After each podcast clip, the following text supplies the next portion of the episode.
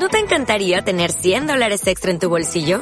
Haz que un experto bilingüe de TurboTax declare tus impuestos para el 31 de marzo y obtén 100 dólares de vuelta al instante.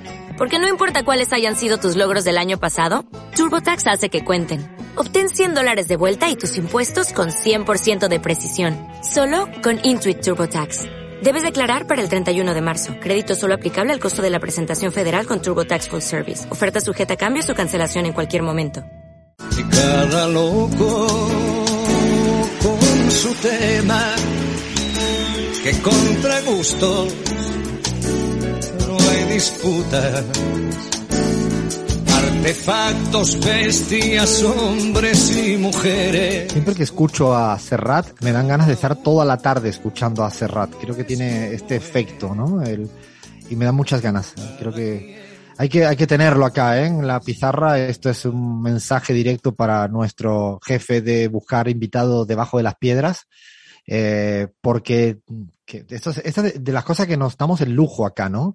Y es que a veces no entrevistamos, no entrevistamos a gente que tenemos ganas también de, de conocerle, y igual que disfrutamos la semana pasada con eh, Alejandro Riaño, con Juan Piz, eh, que ha quedado públicamente para invitarme al show, ¿eh? cuando regrese a, a, a, Bogotá, así que esta sí que no me la pierdo, ir al show y ahora, en verdad vamos para ver si nos dan entrada para, para su espectáculo. Ahora con Serrat a ver si hacemos lo mismo, vamos a, en, esta lógica, no, no, es divino escuchar a, a Serrat y esto significa que entramos a un cada loco con su tema, a un personaje histórico, contemporáneo, pero de lo relevante y eh, Chris Mar ha planteado algo que se llama Benito y que viene de Benito Juárez y que es italiano. Eh, a ver, y yo creía que era buena gente, pero Chris Mar me ha dicho que no es tan buena gente. A ver cómo tú lo cuentas esto y descúbrenos quién es y cuéntanos toda la parte que seguramente conocemos poco. Bueno, voy a empezar repitiendo, para quienes no escucharon al inicio, la pista que, que dimos sobre este personaje.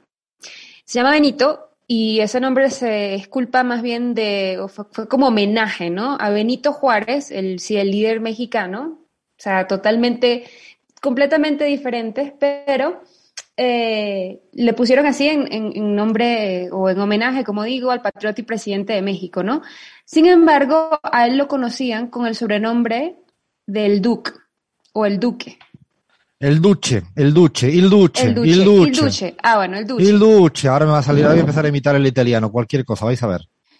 El líder, bueno, se trata obviamente de Benito, el único que hay que más conocido, Benito Mussolini, eh, quien fue primer ministro del Reino de Italia en ese momento con sus poderes dictatoriales por bastante tiempo, ¿no? Desde el 20, 1922 hasta 1943. Hay que decir que eh, Benito Almicare Andrea Mussolini, nombre completo acá, nació en el seno de una familia muy humilde y él era el mayor de esa familia, ¿no? De esos tres hijos. Además, hijo de un, de un guerrero socialista y de una maestra de escuela y además ultracatólica.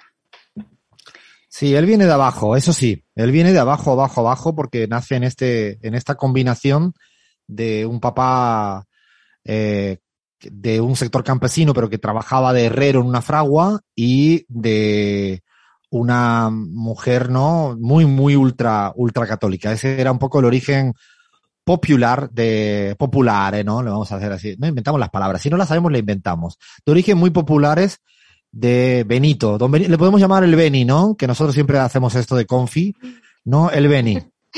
El amigui, Beni, sí. Suena, suena rapero. Lo del, Beni, lo del Beni suena a rapero. Aunque yo, eh, Benito, Benito Mussolini no, no hubiese sido amigo de nosotros, pero bueno. Hay, hay un dato interesante y es que él empezó a hablar muy tarde. Así que sus padres, de hecho, pensaron que podía ser mudo. Eh, una cosa rarísima, ¿no? Pero, pero, sin embargo, él compensaba ese mutismo con una violencia muy precoz. Dicen que cuando tenía 11 años fue expulsado del colegio salesiano por cortarle a un compañero la cara con una navaja. Ingresó en otro colegio, pero lo volvieron a expulsar. No sabemos por qué, pero seguramente algo muy, muy, muy similar parece que le daba mucho a la, al tema del apuñalamiento. O sea, no, y lo digo en serio, no estoy hablando de broma. El, esto que dice eh, Chris no es un hecho aislado, porque parece que tuvo una, desde esa edad en adelante, él tuvo bastantes conflictos con esta cuestión, incluso que luego fue traducido, no traducido, empleado en términos de, violencia doméstica, muy dura. muy, muy dura, pero dura donde las hubiera. Así que esto de apuñalar a los 11 años hay que echarse a temblar, ¿eh? Exactamente, de hecho, eh, tuvo que estudiar el bachillerato, terminarlo como alumno externo por esa conflictividad. Lo curioso es que se preparó para ser profesor y sacó el título y de hecho ejerció la docencia, o sea, fue profesor durante cinco años. Imagínense ustedes a un Mussolini como profesor, estaría interesante, especialmente en, en la Italia de esa época, ¿no? Pero em, yo creo, yo creo de hecho, Cris, que mm, algunos de nosotros y nosotras hemos tenido un profesor de este tipo. O sea, yo ahorita se me vino a la cabeza un par de Mussolini y de profesores. A ver, demos nombres, Gaby, demos... No, no, no, no. Totalmente, totalmente. Bueno, huyó del servicio militar y entonces en esa época trabajó como obrero de construcción y allí fue donde aprendió a, hablar alemán y aprendió a hablar inglés también, así que mínimo hablaba tres idiomas. Pero fíjate, esto es importante lo que dice la, lo que dice Chris, ¿no? De que huyó del servicio militar, o sea, el hombre que uno podría asociar con el militarismo en cierto sentido, eh, no tiene hecho el servicio eh, militar, ¿no? Hay que recordar que su papá era fuertemente socialista, ¿no? Fuertemente socialista. De hecho, cuento una anécdota uh, que eh, el papá y la mamá negocian los nombres y le deja precisamente que el papá le ponga Benito, como bien decía Crismar, por esa adulación al socialismo, en este caso mexicano, pero a cambio la mamá le dice, pero lo tenemos que bautizar por la Iglesia Católica. Y al final el, el, sale eh, este personaje, eh, digo, en una suerte de contradicción de, de cuna, ¿no? El papá era anti, anticatólico a más no poder y la mamá católica y no querían bautizar el papá y la mamá sí. Y el negocio, lo digo para padres y madres del mundo que quieren acordar nombres, esta es una sugerencia, ¿no? Uno le da el nombre y el otro le pone el bautismo. Algo así, pues pasó con Benito Mussolini, ojalá nos salga una cosa así más para adelante. Dime, dime, Lean. No, cuánto de complejo de Edipo hay quizás en esto, ¿no? En esta deriva luego ideológica hacia la extrema derecha en Benito Mussolini. Cuánto de querer cortar el lazo con, con su padre. Muchas veces sucede eso de, de querernos constituir a oposición completamente de nuestros padres. Eh, está muy yo soy un obsesivo de trabajar la psicología de los grandes líderes, me encanta leer y aprender, y de hecho esto que dices, Lean, está muy trabajado, eh, porque precisamente él siguió mucho tiempo al padre hasta una cierta edad, y luego pues pega el viraje que ya todo el mundo sabe en la historia, esto no, no descubrimos nada nuevo, pero esa relación con su papá socialista durísimo, eh, construye una idea, pero luego se va evolucionando. Así que es interesante esa, esa huella psicológica de la infancia, como todas y todos tenemos. Dime, Abraham. Alfredo, y también se puede hacer un paralelismo interesante con ese complejo de Edipo, eh, con, con, Hitler, que también tuvo una, una relación bastante extraña con, con, su madre, ¿no?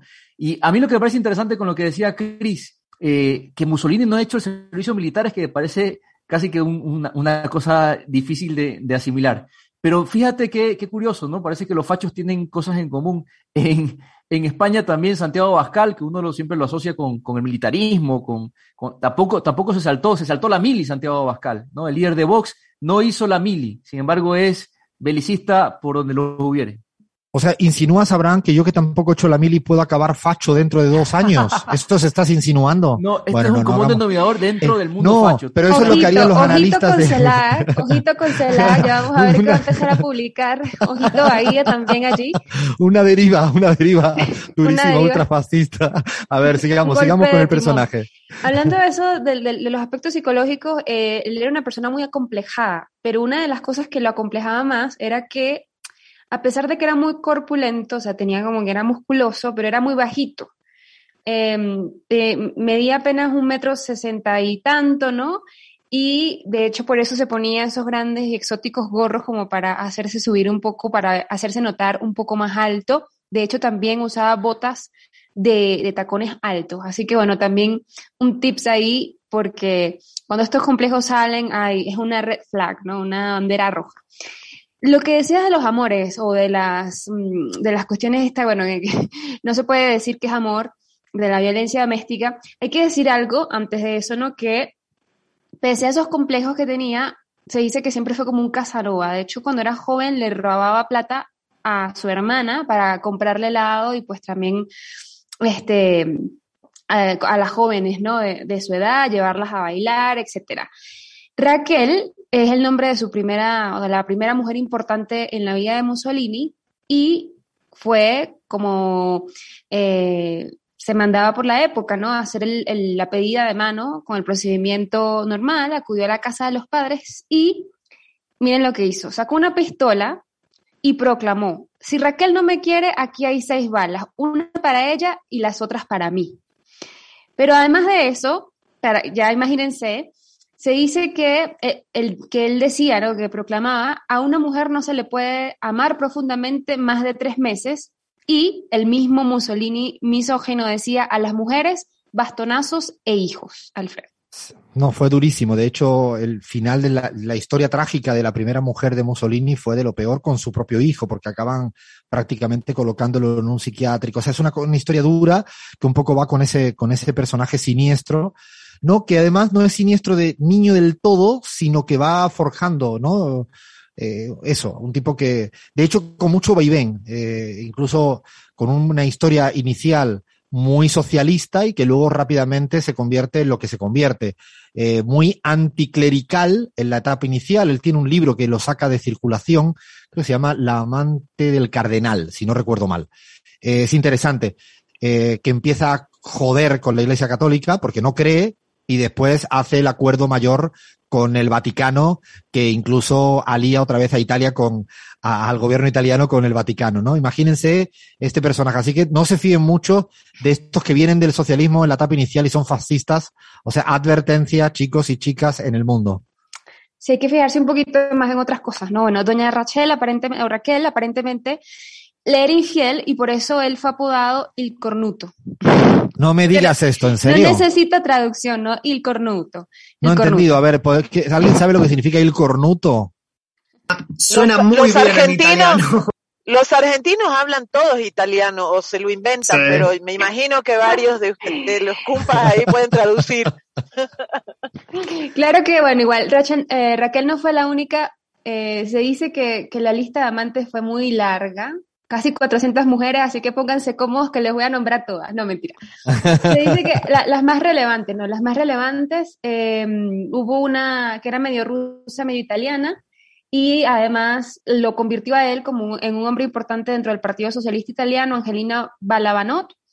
Eh, tuvo otra, Ida Dalcer, una esteticista con la que tú, como me comentabas, Alfredo, tuvo un hijo, a quien llamó obviamente Benito, pero lo que, lo que tú comentabas, ¿no? Cuando Mussolini llegó al poder, se encargó de que un médico examinara a su mujer Ida y la diagnosticara con demencia y la dejó que se muriera en un manicomio de Verona, básicamente. Y el último, que fue como una de sus mujeres más importantes, em, fue Margarita Sarfati, que era una judía muy rica. Así que sí, el antisemita Mussolini estaba completamente enamorado de una judía, quien además em, estaba casada con un hombre muy, muy rico y que era admirador de Mussolini. De, hecho, Chris es tan contradictorio el personaje que durante un periodo de su vida vive gracias a la plata que le da una mujer suya. O sea, fíjate si el tipo era lo que era, que eh, además de todo esto, durante un buen tiempo de su vida, donde él no ganaba mucha plata, porque estuvo, tuvo una infancia más complicada, eh, estuvo mucho tiempo en Suiza viviendo, trabajando en una fábrica de chocolates, eh, trabajó de periodista, luego pagado por el Reino Unido a nada, poca plata. El tipo, el personaje siniestro, vivía de una de las mujeres que le ponía platica. Imagínense las contradicciones de estos personajes eh, cualquier cosa me sale. Me sale la palabra de Nani, pero no la voy a decir todavía. Bueno, ya para ir como, cambiando el tema sobre otras cuestiones y gustos y cosas más características de él, él, bueno, muy italiano a la hora de comer, eh, o más bien no era tan italiano a la hora de comer, no le gustaba la pasta, eh, no le gustaba tanto como la carne, por ejemplo, ¿no? Pero lo hacía por, por obligación patriótica, dice él, y casi exclusivamente Em, cuando se trataba como de un plato muy específico. Su plato favorito aparentemente eran los ajos fritos marinados en aceite y limón, que se convertían como en una forma de pudín y a la que él le atribuía como poderes curativos y aparentemente afrodisíacos también. Decían que se comía hasta un plato entero al día. Así que imagínense el, el, aliento. el aliento. Estaba pensando en eso, Cris. Digo, madre mía de mi vida. Dios mío. Bueno, entre otros gustos, a él, al, al, al Dush, le, le, le, hubiese gustado ser un aclamado compositor, así que él lo que hacía era promover festivales de renombre y eh, hizo obviamente el, el, fascismo, ¿no? Como gran orquesta en la que cada uno toca un instrumento diferente. Eso fue una de sus frases más polémicas y se atribuía justamente allí, ¿no? Que tenía como un complejo de que no podía tocar ningún instrumento. En alguna ocasión, en privado, eh, de hecho reconoció que, no, que tocaba muy mal el violín, pero que le relajaba. Así que bueno, eh, hace años fue Le relajaba a él, pero no le relajaba a los que estaban al lado, si tocaba como el culo el violín. Imagínense eso. Bueno, también le gustaba el cine, así que eh, era asiduo al punto de ver como películas cada noche Em, y fundó un instituto que se encargaba de promover largometrajes documentales sobre su régimen, claro está, nada más. Tenía obsesiones, ¿no? Adoraba los autos deportivos y le gustaba mucho fotografiarse al volante de estos modelos, por ejemplo, el Alfa Romeo, que era su marca favorita, y la niña de sus ojos, ¿no? Fue siempre un Pescara Spider 2300 que, de, de 1935 que la marca adaptó prácticamente a su medida, porque bueno, para que Mussolini pudiera no verse tan chiquito, ¿no? Ya viendo que no era de, de, gran estatura. Y eh, en honor a la verdad hay que decir que él, eh, el jefe del Estado fascista, pues él se pagó por ese auto, ¿no? Él pagó por, con su misma plata, dicen que aún se conserva la factura, 5 mil liras de la época que eh, son el equivalente a 250 mil euros de hoy en día, Alfredo. Un platal. A Gaby creo que quería decir algo al respecto del tema de los coches porque me ha pedido la palabra. No, no, no, no, no de los coches, sino que me pasé un poquito en lo que relataba Crismar. Eh, ahí encuentro también un punto de coincidencia con Hitler.